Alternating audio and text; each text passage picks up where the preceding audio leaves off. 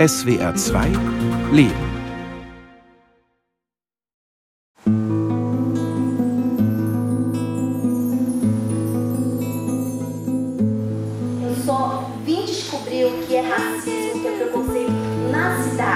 Ich habe erst entdeckt, was Rassismus ist, als ich in die Stadt zog.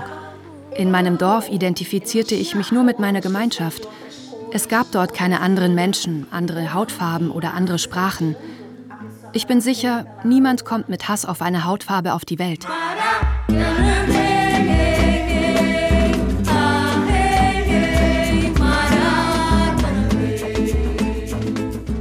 Wir sind auf einer Konferenz im Museo do Amanhã, dem Zukunftsmuseum von Rio de Janeiro. Es ist ein gut besuchtes Wissensmuseum und futuristisch gebaut. Die Musikerin und Modedesignerin Veena Tekuna erzählt. Sie gehört zum Volk der Tikuna, mit über 50.000 Menschen eine der größten indigenen Gruppen im Amazonasgebiet. Als Veena Tikuna elf Jahre alt war, zog sie mit ihren Eltern vom Urwalddorf Umariaçu in die Millionenstadt Manaus. Dort sollte sie eine höhere Schule besuchen. Erst in Manaus lernte Veena Tikuna Portugiesisch. Mein Lied erzählt vom Urwald und der Notwendigkeit, ihn zu schützen. Nicht für uns, sondern für unsere Kinder. Denn die Kinder müssen unser Engagement fortführen. Veena Tikuna lebt heute in der Kleinstadt Alter do Chao, direkt an einem Amazonasstrand. Dort hat sie ihre Werkstatt. Im Internet betreibt sie eine Boutique, wo sie ihre selbstgeschneiderte Kleidung mit Mustern der Tikuna anbietet.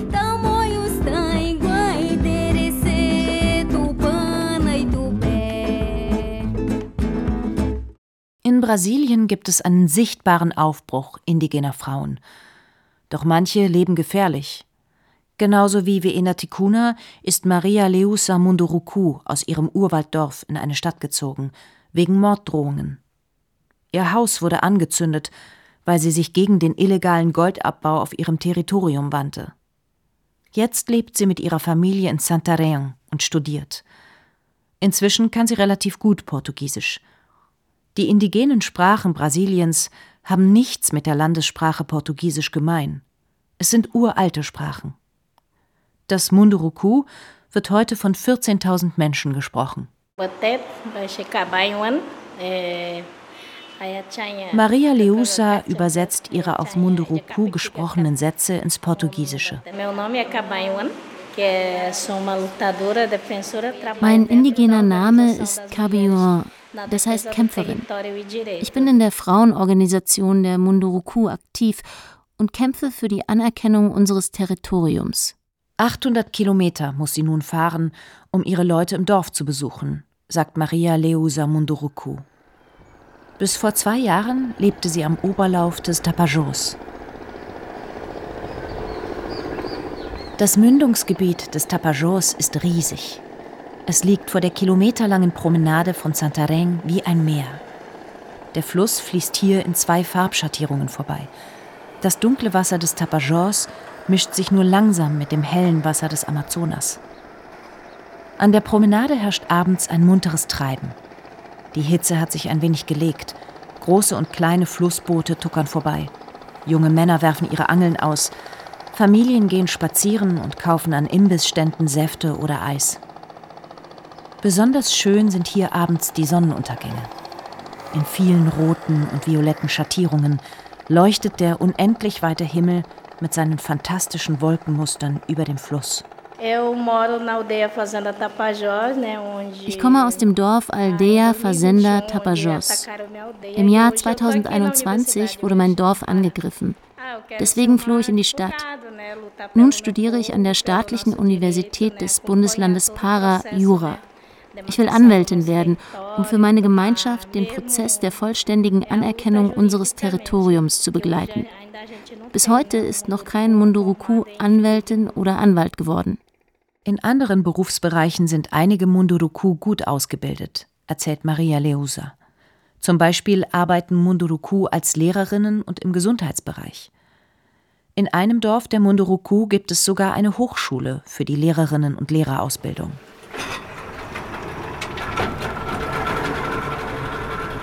Ich fahre in ein Dorf der Munduruku am mittleren Tapajós, etwa 400 Kilometer südlich von Santarém.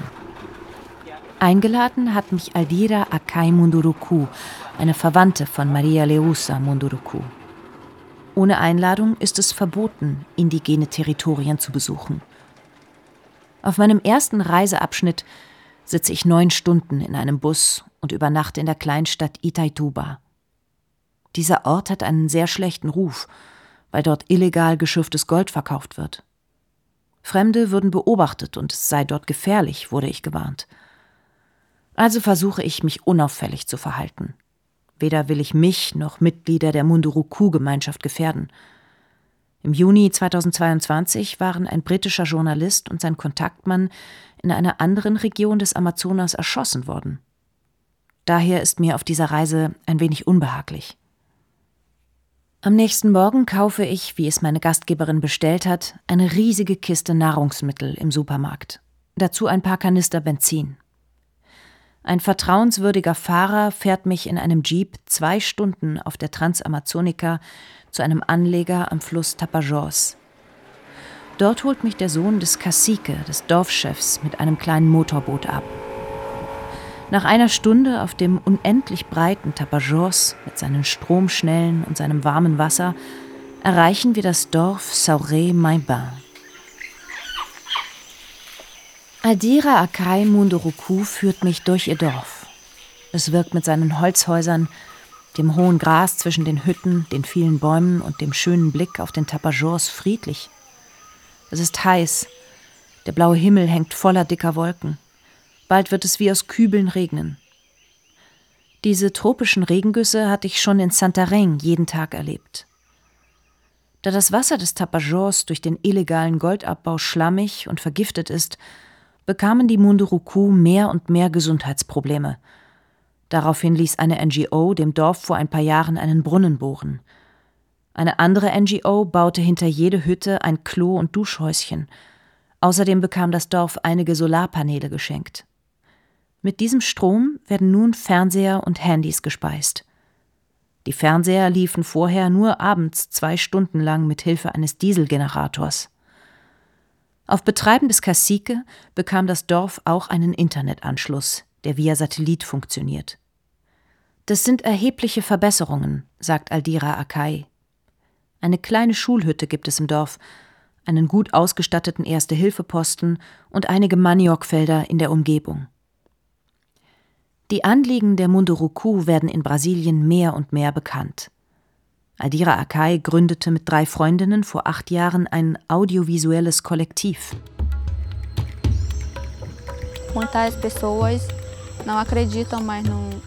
Sie drehten einen Film über die Kämpfe der Munduruku für die Legalisierung und Demarkierung ihres Territoriums. Die Demarkierung ist Voraussetzung für die Anerkennung des Territoriums durch die Behörden. Der Film bekam 2022 auf dem Filmfest Mostra Ecofalante in Sao Paulo den Preis für den besten Kurzfilm. Wir säubern an den Grenzen unseres Territoriums das Unterholz und stellen Schilder auf. Das soll die Eindringlinge davon abhalten, unsere Grenzen zu übertreten. Sie sollen wissen, dass das unser Territorium ist. Die Schilder hat entweder die indigenen Behörde Funai angefertigt, oder auch wir selber in unserer Sprache. Auch Greenpeace hat uns dabei geholfen. Das ist Teil unseres Kampfes für die endgültige Anerkennung unseres Territoriums. Jetzt, wo die neue Regierung von Lula da Silva an der Macht ist, haben wir große Hoffnung, dass unser Territorium endlich in die Landkarten eingezeichnet wird. In den letzten Jahren haben wir sehr gelitten, denn wegen der letzten Regierung kam es zu vielen Übergriffen illegale Goldgräber, illegale Holzfäller und auch Leute, die unsere Acai-Beeren rauben, drangen bei uns ein.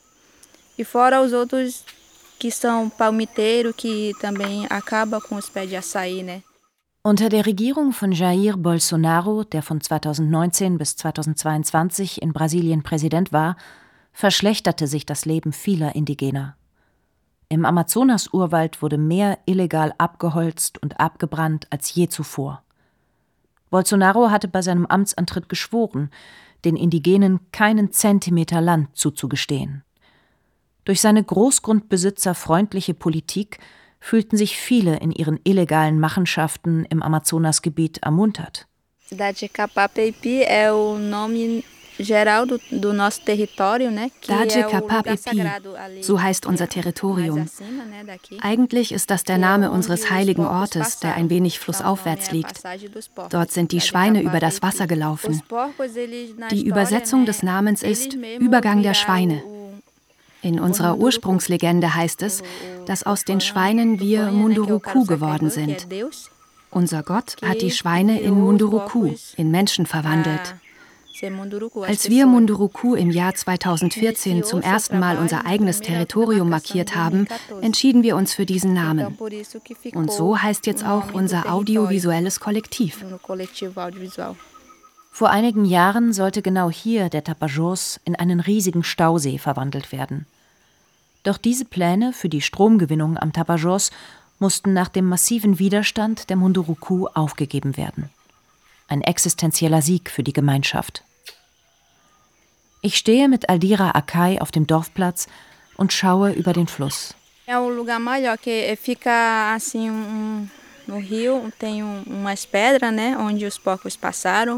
Es ist eine sehr große Fläche mitten im Fluss. Dort liegt auch eine Stromschnelle. Dort erheben sich viele Felsen im Fluss. Das ist da hinten, wo sich ein kleines Gebirge zeigt. Sehen Sie? Dort haben die Schweine den Fluss überquert. Für uns ist das ein heiliger Ort. Er darf nicht zerstört werden. Dort leben unsere Vorfahren. Wir hören sie oft. Sie singen. Es ist heilig. Dort darf nicht eingegriffen werden. Niemand darf dort etwas verändern. Dort fischen wir. Dort suchen wir nach Früchten. Das alles ist Teil unseres Territoriums.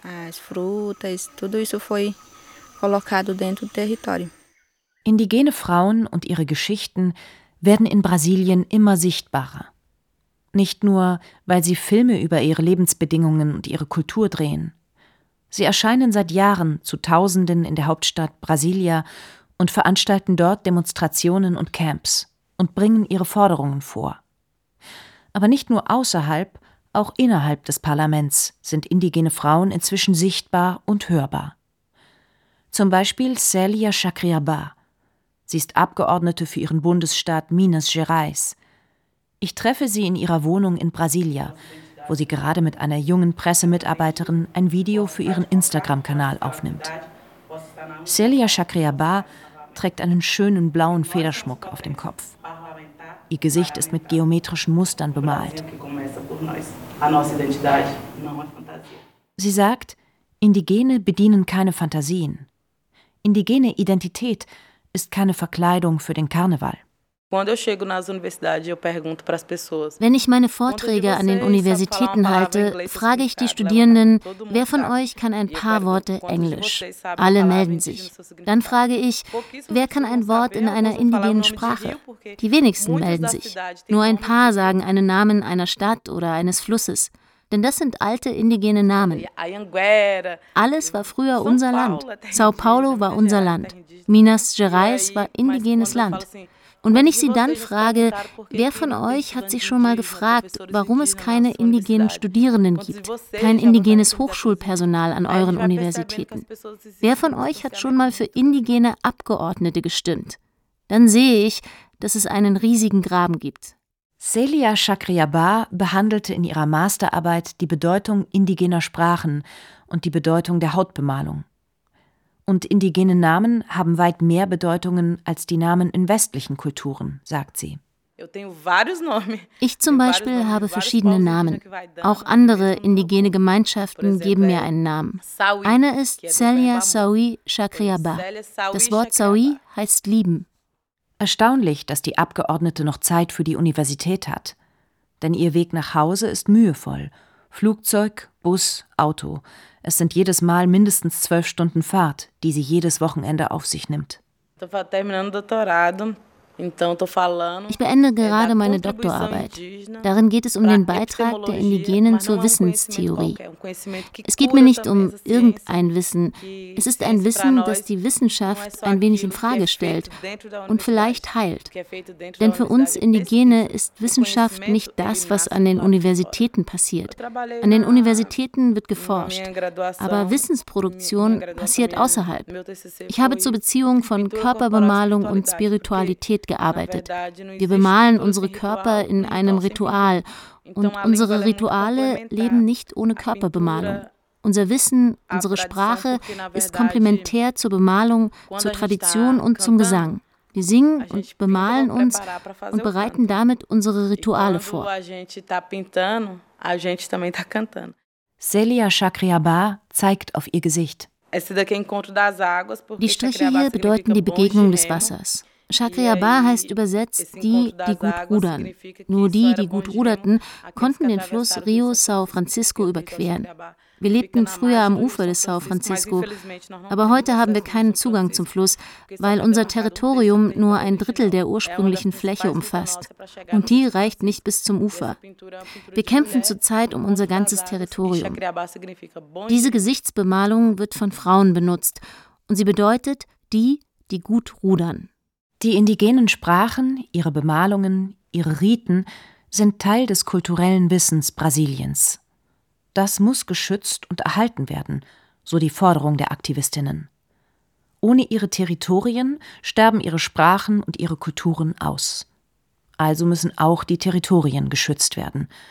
So schließt sich der Kreis. Und weil das die wichtigsten Anliegen der indigenen Gemeinschaften sind, werden sie bedroht, erzählt Maria Leusa Munduruku. A ameaça né, contra a gente aumentou, né, porque die Drohungen gegen uns haben zugenommen. Sie haben gemerkt, dass wir uns erheben und nun greifen sie uns mehr und mehr an auch körperlich. Viele Frauen haben das erlebt. Eine unserer Mitstreiterinnen, die in der Region des Rio das Tropas lebt, hat sehr gelitten. Sie haben sie geschlagen. Wir haben das bei der Polizei angezeigt. Unsere Feinde vergewaltigen auch. Wir wissen nicht, wie viele Frauen es waren. In vielen indigenen Dörfern, wo es Eindringlinge gab, wurden Frauen schwanger und bekamen Kinder von Weißen. Wir haben keine Zahlen, aber wir hoffen, dass unter der neuen Regierung Lula Untersuchungen und Ermittlungen stattfinden. Ein Glück, dass wir jetzt das Ministerium der indigenen Völker haben. Das ist ein Sieg für uns.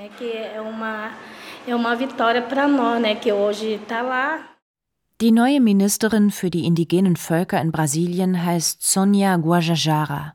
Sie hat Literatur und Sonderpädagogik studiert und arbeitete viele Jahre als Menschenrechtsaktivistin für ihre Gemeinschaft Guajajara im Bundesstaat Maranhão. Auch die indigenen Behörde Funai wird heute von einer indigenen Frau geleitet. Es ist Joenia Wapichana, die vor 26 Jahren die erste indigene Rechtsanwältin und 2019 die erste weibliche indigene Parlamentsabgeordnete Brasiliens war. Trotz oder vielleicht wegen der neuen Sichtbarkeit dieser Frauen nehmen die Drohungen nicht ab. Wir reisen nicht mehr einfach mit dem Bus irgendwo hin. Wir fahren nur mit vertrauenswürdigen Fahrern. Denn wir werden von Weißen, die ein Auge auf unser Land geworfen haben, bedroht. Sie sagen, wenn sie uns kriegen, dann bringen sie uns um. Wir haben keine Angst, aber das heißt nicht, dass wir etwas riskieren. Wir, die wir in der ersten Reihe stehen, und das bin nicht nur ich, das ist auch unser höchster Kassik, wir können nicht einfach so Einkäufe erledigen. Wenn wir in die Stadt gehen, merken wir, wie diese Leute um uns herumschwirren. Vor allem in der Stadt Chacareacanga, die in der Nähe unserer Gebiete liegt. Wir halten uns da gar nicht mehr auf. Wir fahren durch bis zu unseren Dörfern. Nur zuverlässige Leute dürfen Einkäufe für uns erledigen. Als wir einmal ein Treffen hatten, wurden unser Bootsmotor und unser Benzin gestohlen. Wir wurden daran gehindert, frisches Wasser zu holen. Später erfuhren wir, dass der Besitzer der Tankstelle das alles veranlasst hatte. Maria Leusa Munduruku ist nicht mehr ganz gesund. Die Belastung hinterlässt Spuren. Aber sie gibt nicht auf genauso wenig wie Aldira Akai Munduruku in ihrem Dorf Saure Maiban. Besonders glücklich sind die Menschen allerdings hier nicht. Denn sie haben erfahren, dass die Fische aus dem Tapajos, ihre Hauptproteinquelle, mit Quecksilber belastet sind. Inzwischen wurden in den Haaren und dem Blut vieler Munduruku hohe Konzentrationen von Quecksilber festgestellt. Cada dia que passa a gente vem sentindo assim Ne, dor de cabeça. An jedem Tag spüren wir die Symptome. Wir haben Kopfschmerzen, unsere Augen schmerzen. Wir können nicht mehr so lang auf unseren Feldern arbeiten. In den letzten zehn Jahren nahm der illegale Goldabbau auf dem Territorium der Munduruku massiv zu. Hunderte giftige Abraumteiche im Urwald zeugen davon. Riesige Schaufelbagger durchpflügen die Ufer und die Sedimente der Flüsse. Um Gold aus zerhacktem Gestein oder Flusssedimenten zu extrahieren, wird das Schwermetall Quecksilber eingesetzt. Quecksilber amalgamiert und verbindet sich mit Gold. Dann wird dieses Gemisch erhitzt, das Quecksilber verdampft und zurück bleibt das Gold.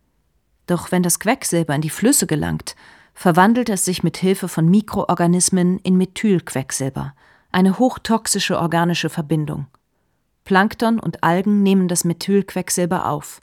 Erst gelangt es in Krebse und Muscheln, dann in den Fisch, dann in den Menschen. 2017 haben wir auf einer großen Munduruku-Versammlung einen Brief an das Forschungsinstitut Fiocruz in Rio de Janeiro verfasst. Sie sollten uns untersuchen. 2019 reisten Forschende in drei unserer Dörfer. Leider kam dann die Corona-Pandemie und alles hat sich verzögert. Inzwischen sind die Ergebnisse da und sie sind erschreckend. Über 50 Prozent der Munduruku haben einen höheren Quecksilbergehalt im Blut und im Haar, als es die Weltgesundheitsorganisation für zulässig hält. Aber Aldera Akai verliert die Hoffnung nicht. Sie und ihre Verwandten essen viele Paranüsse, was das Quecksilber aus dem Körper schwemmen soll. Sie weiß, kurzfristige Lösungen sind nicht zu erwarten. Immerhin nimmt seit Lula da Silvas Amtsantritt Anfang 2023 die illegale Abholzung im Amazonasgebiet ab. Außerdem hat Präsident Lula bereits acht indigene Territorien anerkennen lassen. Vielleicht ist demnächst das Territorium der Munduruku an der Reihe.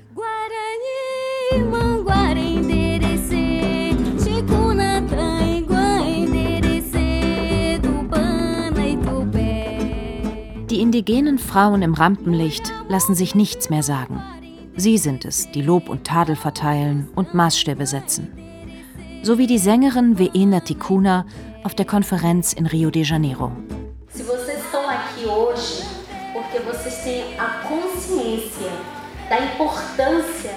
Wenn ihr heute hier seid, dann weil ihr wisst, wie wichtig es ist, sich mit der Natur zu verbinden, sie kennenzulernen und ihr zuzuhören. Ich gratuliere euch dazu, dass ihr hier seid. Uns allen gratuliere ich dazu, dass wir dazu beitragen, den Amazonas-Urwald zu erhalten.